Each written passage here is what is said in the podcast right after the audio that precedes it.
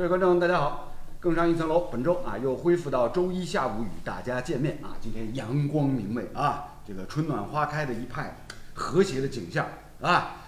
今朝呃，首先要帮大家讲啥事体呢？就是还好，就讲沙尘暴还没到这里啊，沙尘暴还没到这里。大家大家估计就讲早上头请过来呢，朋友圈里已经看了交关了，就北方是吧？这个飞沙走石的那种感觉啊。今天我们一字排开四位啊，大家看啊，上周没来的 又回来了，是吧？然后上礼拜上礼拜本来想叫伊过来的，想让李艳上个礼拜过来聊一聊这个这个北京人和的事情，是吧？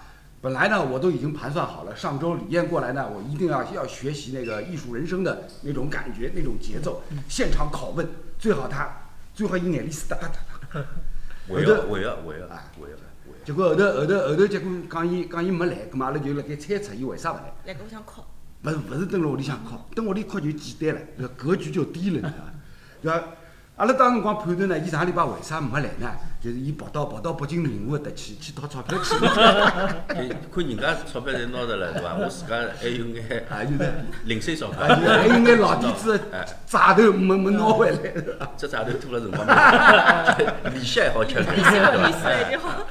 好，那么今天就是李艳重新回归我们的直播现场。另外呢，我们尺寸哥啊，尺寸哥，侬晓得伐？自从侬上了我搿档节目以后，我现在觉着老紧张的。那是啥意思？就阿拉观众朋友、球迷朋友对侬的欢喜程度，侬的受欢迎程度要超过我了，你知道伐开玩笑，开玩笑。对吧？弄了我老紧张一一眼勿开玩笑，我是老想伊个，啊！哎，一部车天天打了，现在 啊，刚刚楼老师他天天打了。出生过的辰光是啪啪啪，声音还响。好，今天呢，同样啊，非常高兴啊，重新邀请到了我们的这个小姐姐啊，Hello，许悦耶！我没想到已经三月份了，我居然还是二零二一年的第一位女嘉宾，就是。就是留着给我，就是。啊，懂了懂了，好的。过过完年就想就想请她来，哎，我我我我，当然你看就讲小姐姐乘风破浪，事体比较多，对，啊，好的，对，没错的，还还有一个，侬觉着阿拉这些老爷们不容易吧？辛苦吧？辛苦的辛苦的，等自己等一本场节目我等侪看了，等一个小姐姐要等这么长啊，时间，，就是 小。姐姐等你们也等了很长时间。所以呢，今天今天很高兴啊，这个我们我们四个人啊凑到一起，聊的什么话题呢？也是最近啊，我们的球迷朋友、我们的观众朋友非常关心，大家这个一直在这个群里面热议中超联赛各支球队赛季前的引援工作，是吧？尤其是事关我们上海的两支球队，申花也好，海港也好，啊，最近这个引援的动作手笔非常大啊，所以呢，擦称过来了，那各方面的策称。要请阿拉谢祖涛、小胖好好跟大家聊一聊，是吧？首先呢，大家扳着手指来算一下啊，咱们这个上海两支球队，申花队引援绝对是大手笔吧？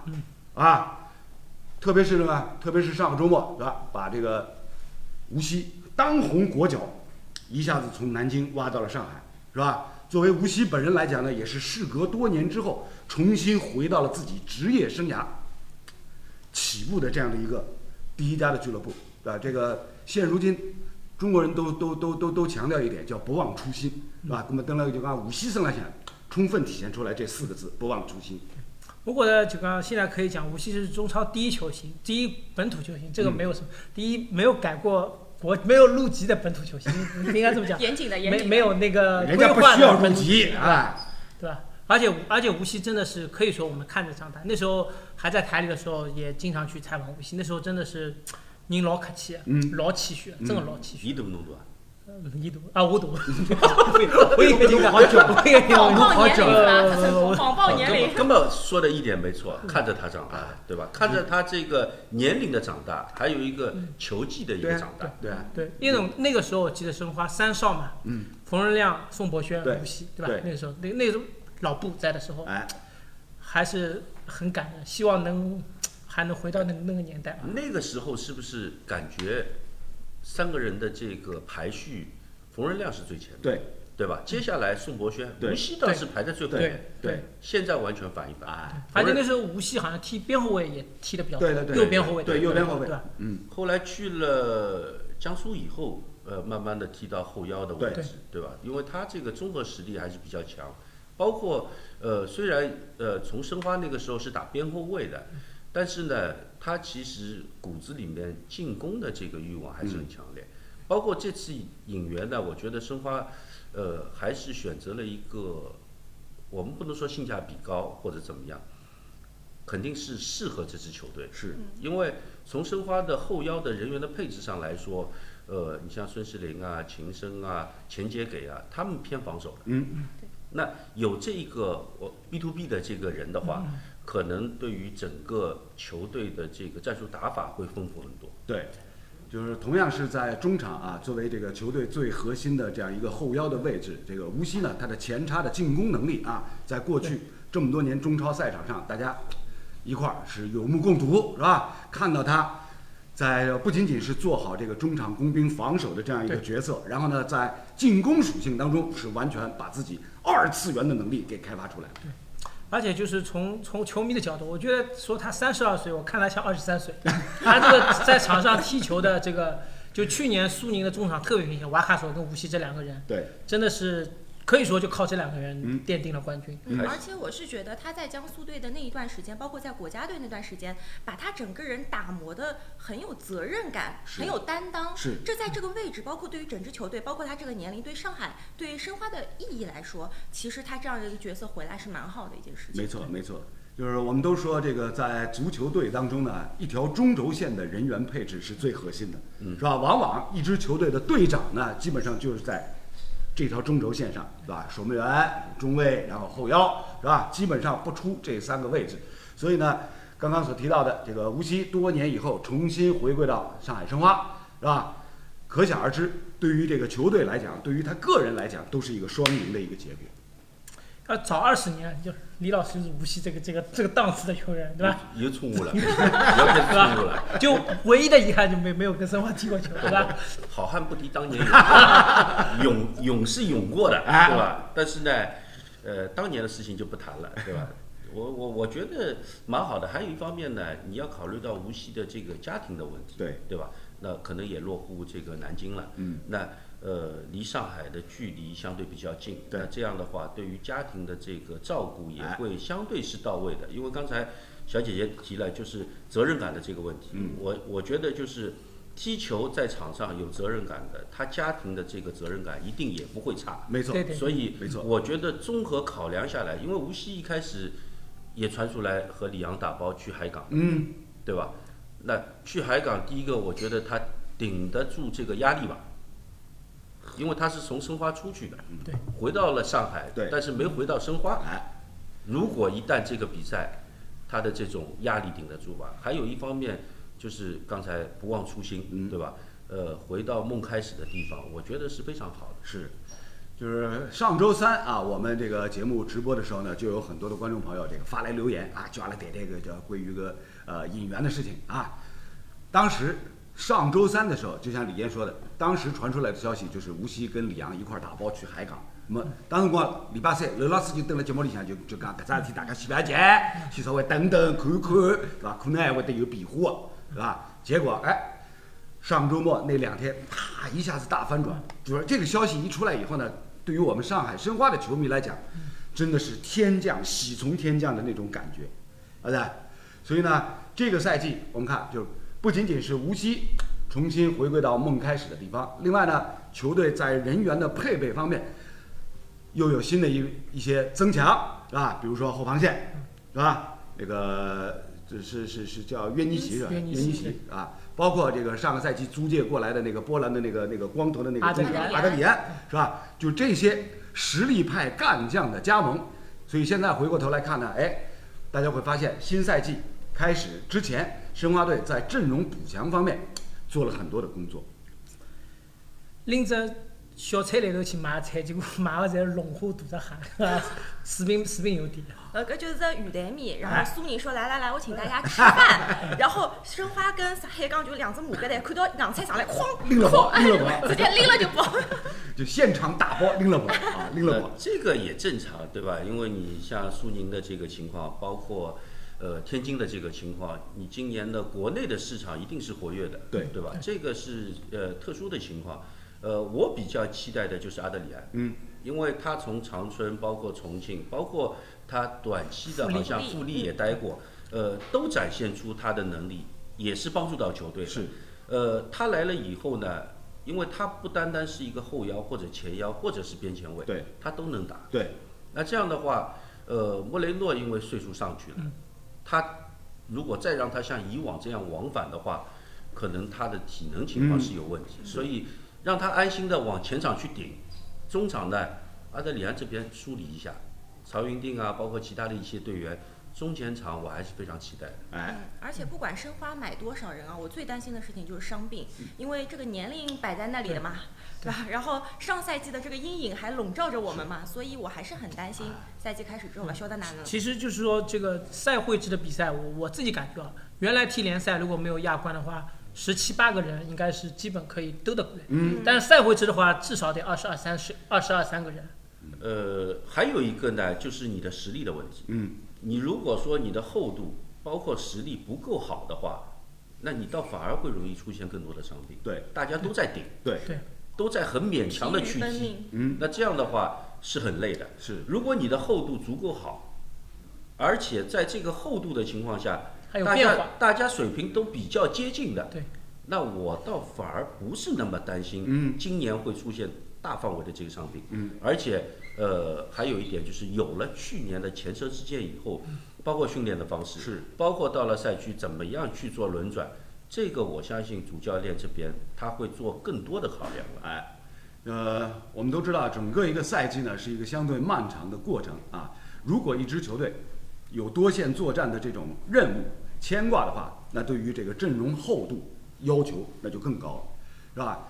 包括刚刚这个两位都提到了，赛会制相对压缩到一起的这样一个紧密的赛程，就是对于球员状态的保持，然后呢身体的这个健康状况的维护，又提出了跟以往主客场那个赛制是完全不一样的要求。因为呢，你主客场的赛制呢，如果一支球队只有一条战线，哎，需要来打理的话，那相对这样一个主客场一周一赛的这种节奏呢，大家是比较比较比较适应的，也是比较能够来调整的。但是呢，你变成赛会制以后呢，全都封闭到一起。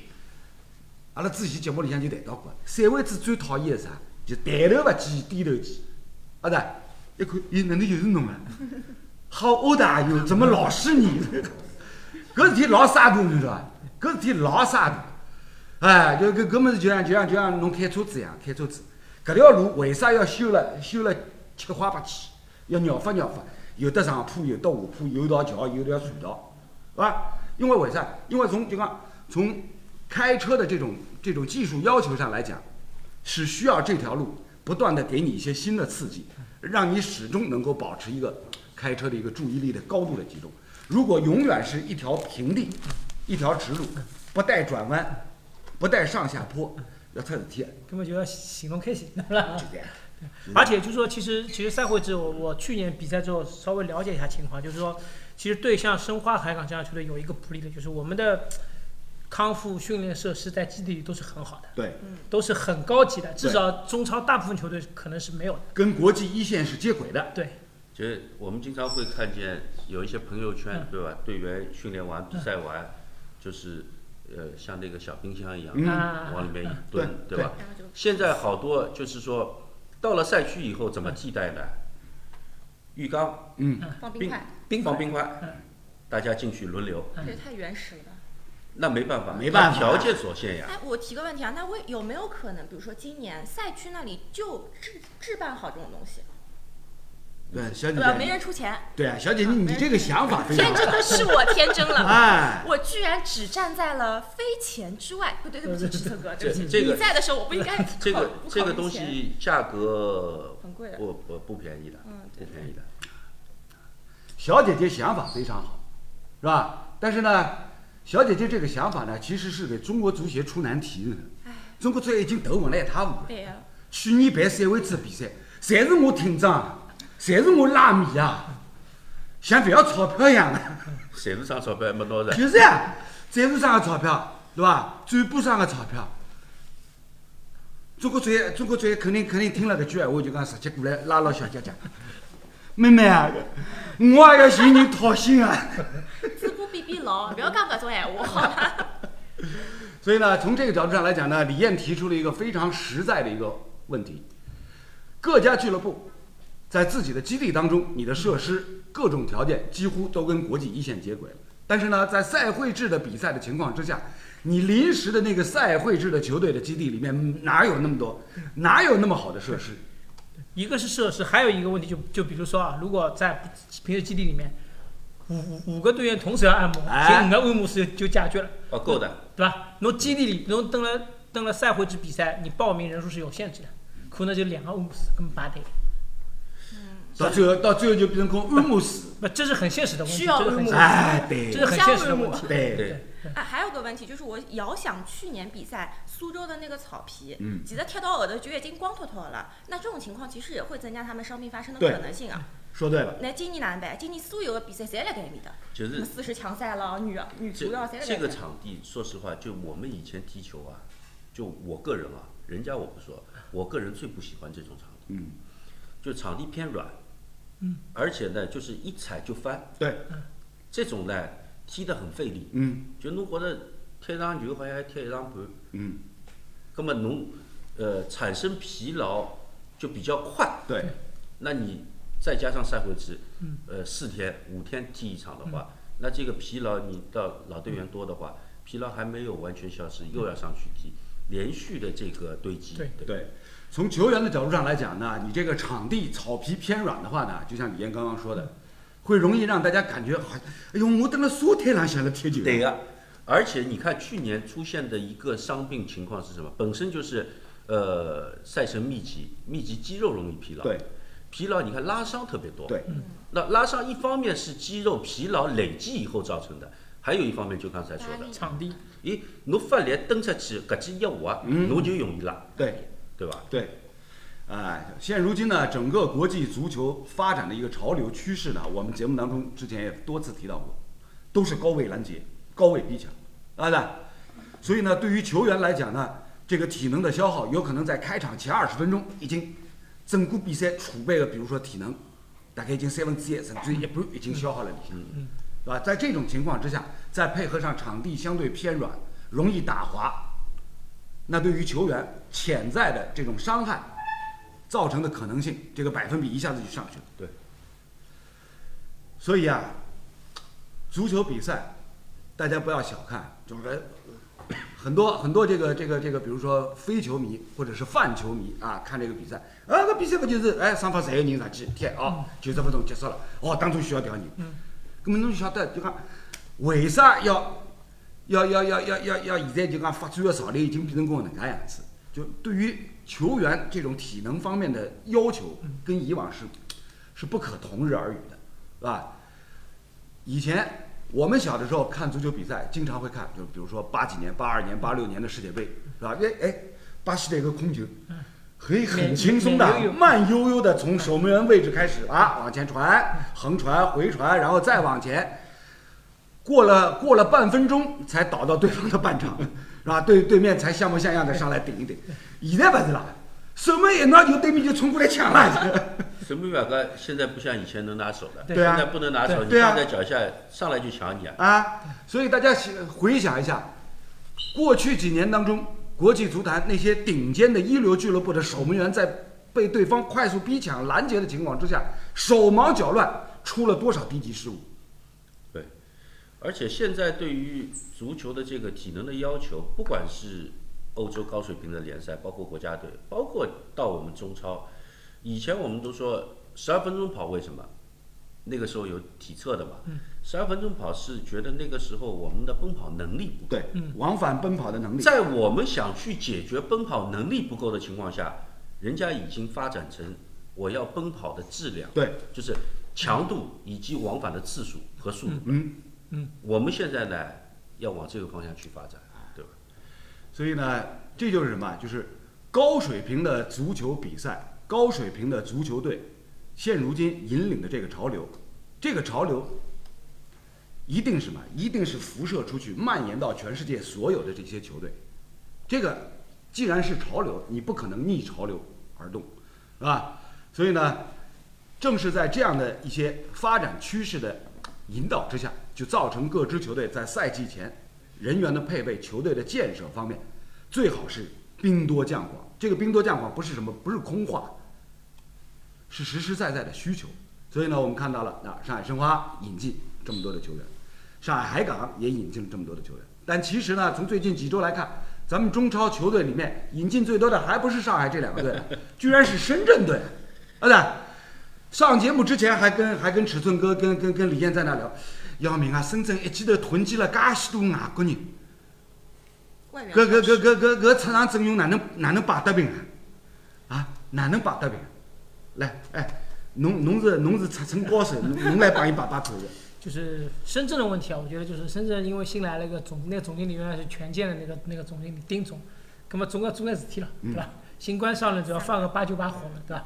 那么什么八九把火，就是无数把火点起来了。这对，但就说就是说怎么讲，就是我我我个人感觉啊，深圳队的引进这些球员呢，其实他的水平差距不大。嗯他那些外援呢，就是我觉得就是可能水平都差不多。那这个挺难摆平的，这这个事情，你干脆引进胡尔克、奥斯卡，大家没话说，对吧？你你这个外援大家水平差不多，只能上上三上四个，兄弟啊，咱们中超球队从心底深处来讲，当然希望引进胡尔克、奥斯卡嗯。但是现在陈主席这个新政出来以后，嗯不来噻，你就帮侬拉会被足头他来协打电话的，你知道吧？足协晚上要敲你们家敲门的，你知道吗？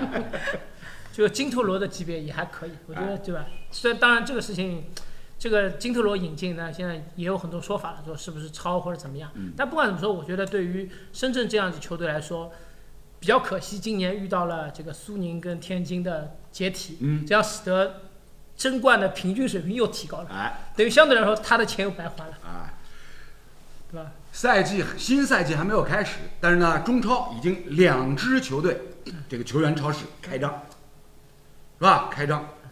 老早来讲呢，就讲每个赛季之前有一支球队这个超市开张，呃，大概已经是眼胡子学校了，现在变成共两支球队，哇，开张。今，年打麻将，哎，本本本本来可能八十五分就好争冠，搿只尺寸勿是老高，今年八十五分亚冠都勿一定进得去？所以没没办法。是吧？哎，那现在深圳的这些外援都已经到国内在隔离啊什么的吗？有的到了，有的没有的到了他他现在还没有盘清楚，对谁进来谁不进来，先买了再说。先买了再说对。对，啊，就这个盘，我刚才说八九个外援，搿块啊只是蛮难老难盘啊，盘不清爽，盘不清要爽。要么就他们要么就要要看这个时候要看谁呢？要看这些外援经纪人的能力了，对吧？是不是他能够盘清楚，帮助俱乐部去盘清楚？因为深圳这个有点复杂，深圳就是之前多纳多尼对吧？所以买了什么泽马伊利，什么嗯买一批嗯意大利的，嗯，这批人呢基本上已经结束了，是吧然后呢，还有一批元老，像雷西亚多啊、马里这样的人嗯呢，啊，一半废掉了，哎，对吧？那很显然，今年买的那三个人呢，肯定是新的人，对吧？加上去年小克鲁伊夫带进来一批呢，也是比较这些人竞争力比较强，对吧？看上去八个九个，其实已经有一两个已经废掉了，对吧？那个呢，球队的经营过程当中呢，这个呢大家也看得多了，是吧？嗯。刚刚刚刚我们我们尺寸哥一说，哎，那深圳今年新的总经理，那么既然新的总经理来了以后，我我招来的人你敢不用？还想不想混啊？我招来的人你敢不用？那全世界所有俱乐部球队侪会得碰这个问题。按照中国人老话来讲呢，就是一朝天子一朝臣，是吧？新官上任，招来那么多人，你敢不用？不用的话，你疯了你，是吧？而且呢，从这个投资产出比的角度上来讲，新人花了那么多钱引进来，一定要摊薄成本啊！最好啥？最好一场场比赛全部侪踢满，啊是？最好以受伤的情况下头也照样踢门，只有这样才能才能把这个在他身上投进去的钱，这个成本能够摊薄、摊薄再摊薄。最好受伤了就就注销，换一个新的进来，搿才是成本单位了，是吧？好无情啊！是吧？兄弟啊，侬有潜力啊，你有潜力，可以可以去做某家俱乐部的总经理啊。实话实说，是这样，对？就所有所有奥运学上的想法，搿朋友全部侪想关闭了。这这个这个今今年就是，而且深圳其实还有个问题就是，巴萨那边的蝴蝶效应，那边在选选主席，跟我们的小克鲁伊夫嗯也多少有点关系吧？嗯不不知现在不知道什么什么情况，就有的有看到过说法，你说小克鲁伊夫未来成为巴萨的足球总监是拉波尔塔上任的一个等于说是哎呀哎哎 PPT 理论嘛，是吧？哎，兄弟，这个这个，我觉得你你一竿子有点扯远了啊。格子踢，传说，传说呢，从来从来都不缺少啊。但是呢，我们要做到什么呢？就是呢，一不信谣，二不传谣，啊，让这些传说拿得起票来啊。我们现在聊的跟巴萨没关系，今天有关巴萨的话题，我们我们后一趴国际足球再跟大家聊啊。第一阶段第一趴内容，我们先还是聊这个咱们中超各家俱乐部引援的一个状况。刚才呢说完了这个申花，说完了深圳，扯一扯深圳，再回过头来，咱们上海的另外一支球队海港队，是吧？海港队目前来看引援的手笔也不小，也不小，是吧？包括那后防线李阳来了，嗯是吧？然后门将位置上杜佳来了，是吧？然后呢，外援呃又又找了一个那个叫什么麦麦麦什么来着？麦斯托洛维奇，啊从人员配置的角度上来讲，其实大家看，上海海港跟去年相比较，走了一个胡尔克，但是呢，补充进来的人，哎，其实构成的这支球队的这个人员的配备还是不差的，还是不差的。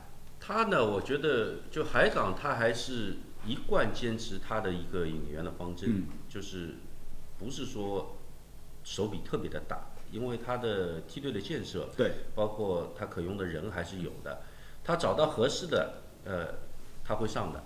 那包括你像李阳这个问题，其实就是我刚才说无锡的这个问题是一样的，呃，时刻走了。嗯，他虽然中后卫位置上像于瑞啊，包括魏正嗯啊，包括你像傅欢也能打进来，对吧？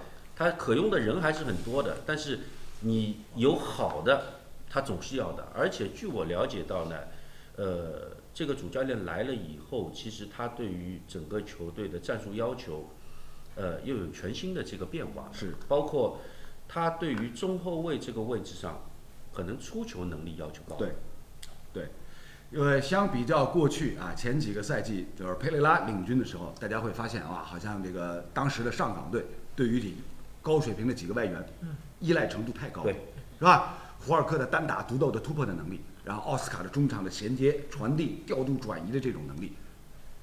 但是呢，就像刚刚李燕所提到的，莱科海港队的新帅来了以后，哎，开始什么？开始要求各个球员，场上各个位置的所有的球员，要向现如今的国际的这个潮流学习，是吧？你的整体的这个传接球的能力，包括守门员的传接球的能力，都要符合现如今国际潮流的这样一个发展变化。所以呢，这个从主教练带给球队的训练方面要求，就跟前任主教练又完全不一样。就是看以前海港这个以前叫上港，对吧？看这个比赛呢，你会发现核心很多。嗯，人家英格兰那个时候，吉拉德、兰帕德双双德，我们海港这边呢三核，嗯，对吧？三核好像有的时候呢也不怎么合，啊，现在呢其实主教练的这个要求，他更多的是在整体的情况下突出核心的这个要呃内容。是，那这样的话，我觉得是对的。嗯，你首先先要有整体嘛。所以呃，刚才罗老师提到的，包括出球的能力，包括其实呃，他现在训练好多的这个内容呢，以传接为主的。那这样的话，是我感觉多年来海港这边所缺少的。因为以前更多的，那当然也有配合，但是看得多的就是胡尔克、奥斯卡，嗯，或者安诺托维奇，对，这几个人，呃，看看上去是在配合，实际上大部分是在以个人能力去完成进攻的。对，别人配合他们在。哎。对，哎，辅哎助，别人还不是配合，只不过起到一个辅助作用。对，小姐姐这个说的非常好。咱们中国的职业联赛从最早甲一年代开始，到到现如今，过去将近三十年的时间里面，一个潮流是什么？国内咱们这个球队进攻线谁是高坡老干？对，啊，然后中后场是本土球员，啊，有有反击进攻啊，球满写的一嘴，来来来，拿奖啊，赶紧冲！阿拉后头呢就要意思意思，配合一下。但是现在不一样了，莱科这个新的主教练来了以后呢，就要求你不能再像以前那样进攻跟这个防守看上去好像是割裂的。现如今要打造一个全新的整体，是吧？这个呢就是呢国际足球现如今的一个整体的潮流，是吧？从守门员位置开始传递，地面球脚下传递，哪怕对面再再疯抢，依然故我，是吧？这个呢，我们我们看这个这个欧洲的那些主流的联赛，包括看欧冠，是吧？哪怕哪怕是现如今像像像很多这个，比如说亚特兰大或者是莱比锡，是吧？这种不算是一线顶尖豪门的球队，他们的这个打法其实都是什么？很符合现如今国际潮流。所以呢，从这个意义上来讲呢，莱科来了以后，呃，要上节目之前，李艳就跟我在聊，就是莱科啊，到队以后对球队的训练的要求跟前任佩雷拉是完全不同的。对，而且呃，因为他是踢后腰出身对出身的球员，而且他是左脚，嗯，一般左脚呢，球员如果他的左脚特别纯的话，是不是我们感觉有点偏执的？嗯，就是他认准的这个事情，不会。他要去做的，嗯，他一定是花花心思，对下时呃花时间的，一条道走到黑。哎，所以他现在其实对技术型球员的这个喜好，应该已经是蛮明显的。嗯，我们想想，在海港这支球队当中，技术型的球员有哪几位？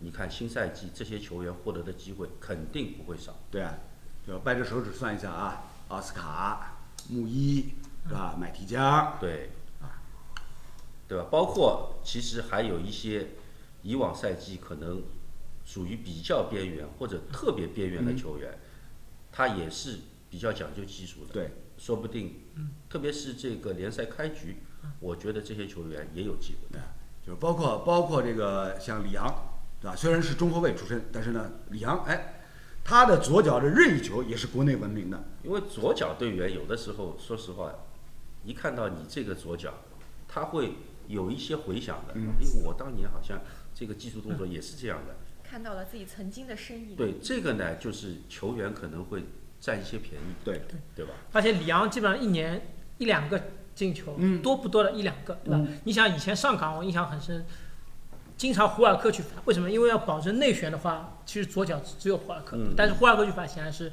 很浪费的。嗯那里昂这个左脚其实跟奥斯卡的右脚，这个我觉得就一一个队有一个左脚球员，而且是很厉害的话，是有很多危险、很多变化的。对，左右脚要要讲究一个平衡。对，还有一点就是我我一直觉得，就啊，我一直觉得阿瑙的作用一直没有发挥出来。阿瑙当年在英超也是一个现象级的中锋吧，我觉得他的个人的能力、综合能力是非常强的，包括、哎哎稍等啊，说到阿瑙啊，呃，我部分同意你的说法啊，但是呢，这个现象级只能说什么是英超中下游级别球队当中的 现象级。哎对，就说，哎，就是中下游没问题，但就说去年或者去年这个情况下什么，就是给我的感觉就是上港有两个伊布，嗯。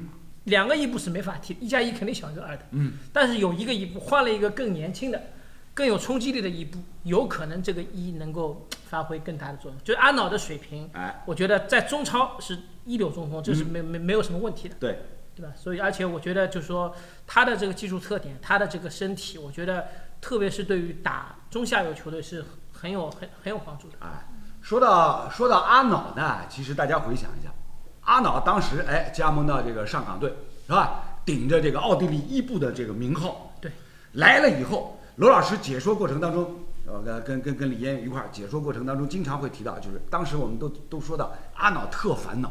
嗯是吧？对，为什么烦恼呢？就我来了以后，后头两个巴西人不睬我。啊，刚呃，其实阿瑙托维奇来了以后，呃，有发挥好的时候，但是大部分的时候呢，我们都感觉好像没有到我们心里的这个预期。对，这个其实和位置也有点关系。他其实，在英超，他更愿意往边上去走。对，就是对奥斯卡这个位置。对，那在这个边路，首先身后就是边线，没有防守队员的对。他拿球拿过来以后，呃，有绝大部分的这个机会都是正面的。对，阿瑙当年在斯托克城效力的时候，就是打着左边锋的位置。对啊对呀、啊对，这然后防守不需要他回撤的。所以现在你让他都是在背身的情况去踢，有的时候你不能说他不卖力，嗯，他自己但是难受啊。但是他的节奏呢，就是之前的赛季，我觉得没有完全踩在点上。对，那所以这个赛季更加追求一个整体效果的话，看看能不能激活他。对，安安导在场上，我我感觉啊，就是摊手的次数比射门次数要多。不算吧，我可搿也不算。就胡尔克离开之后，整支球队会进入到一个失衡的状态。然后莱科来了之后呢，是重新梳理。所以，而且我是觉得海港这支球队是有梳理的很大的空间，而且有这个余地去给呃莱科梳理。那比如刚刚莱科加刚去一支呃比较差一点的球队的话，他再梳理也是没有用的。我觉得非常的对，为什么呢？因为海港这支球队从根宝一基，包括后面的这些队员，嗯。就现在在一线队的，大部分都是从民出来的。对，那徐导他的这个要求，他就是传递、对，传接。对。所以在之前教练不是那么要求特别呃强硬的情况下，可能失去了一些东西。只不过现在呢，我觉得让这些球员把他的这个记忆重新唤醒，是，重新把这些原来好的东西再找回来。对，而且就是我再补充一点，上港能升到中超，也是靠的一个澳大利亚的一个大高个中锋，就他们其实是习惯这个套路的，对吧？叫什么麦克，对吧？是叫麦克，麦克布莱德麦克布莱德，嗯对吧？麦麦克克布莱德布莱德，哎，所以呢，海港这个队呢，也是那从他的人员配备全新打造，包括新的主教练来了以后呢，真是哎，让大家有了全新的一个想象的空间，就不像过去几年对这个胡尔克的依赖程度，对奥斯卡的依赖程度非常高，是吧？所以呢，我们刚刚提到伊布来了以后，大家看伊布回撤到中场拿球多少趟数？拿得来就讲每趟每一趟跑回去跑回去球不蹦我，两只手一摊。嗯，哎，要么要么就讲尺寸哥，尺寸哥就讲新赛季就专门做做做这方面的一个统计啊个啊个搿搿搿搿一步呢，关键是发发牢骚呢，还没人睬伊，哎啊对吧哎，不像你顶多只是奥地利一步呀勿，像勿像意大利辣啊盖，人家是正的正宗搿正宗的叫啥？两只手一摊，后头要抖抖的，啊，对伐？而且就讲搿阿瑙啊，就讲我们看英超啊，脾气老大。伊来伊来，他在海港这么多年没动过手就勿容易了。嗯，真的，伊伊伊是以脾气大出名啊。长大了估我估计长大了。我估计辣盖签合同个辰光讲好啊呀，动手后头多少后头哎多少只几笔？零，看了钞票面子哎了说这来哎对吧擦蹭问题。啊，看了钞票面子了些，啊就就说明俱乐部管理还是不错的。总归要有一点约束的。对对对。嗯他们这个这外援的管理呢，其实这么多年以来，一直也都是咱们国内俱乐部非常头疼的一个事情，是吧？所以呢，那那那那讲到这个外援管理啊，大家再掰着手指算一下，中超各支球队里面，哎，多少巴西人没回来啊？还有多少官司没打好啊？啊，就是不是官司官司早了。你说到官司这个事情呢，又是旷日持久。现在对于各家俱乐部来讲，最头疼的眼前眼门前的事体，就是搿帮人登了巴西回不来哪能，对吧？比如说，比如说这个恒久远大，是吧？出身没谈拢呀，回总回得来，是吧？啊，这样，这关关键关键就讲就讲恒久远大没寻侬很去，嗯，要寻侬去么呢？搿眼出身全部在谈搿清爽。搿没，搿就讲外援太大牌了，还是要找找适合自己的。你找了找了找了太大牌了，是不是来塞？哎，这个事情呢，大家看啊，作为我们上海的球迷观众来讲呢，对于上海两支球队，哎，大手笔的这些引援，一定是很欢欣鼓舞的，是吧？给大家非常大的一个想象的空间。即将到来的这个新赛季啊，现在基本上顶下来是四月廿号开始，嗯对吧？四月廿号开基始本上顶下来了。啊，基本上顶下来了。那么呢，从现在数起来到四月二十号联赛开打，还差不多一个月的时间，是吧？磨合，新援到位之后，在教教练的这个调教之下，快速的磨合，那新赛季留给大家很大的一个想象的空间。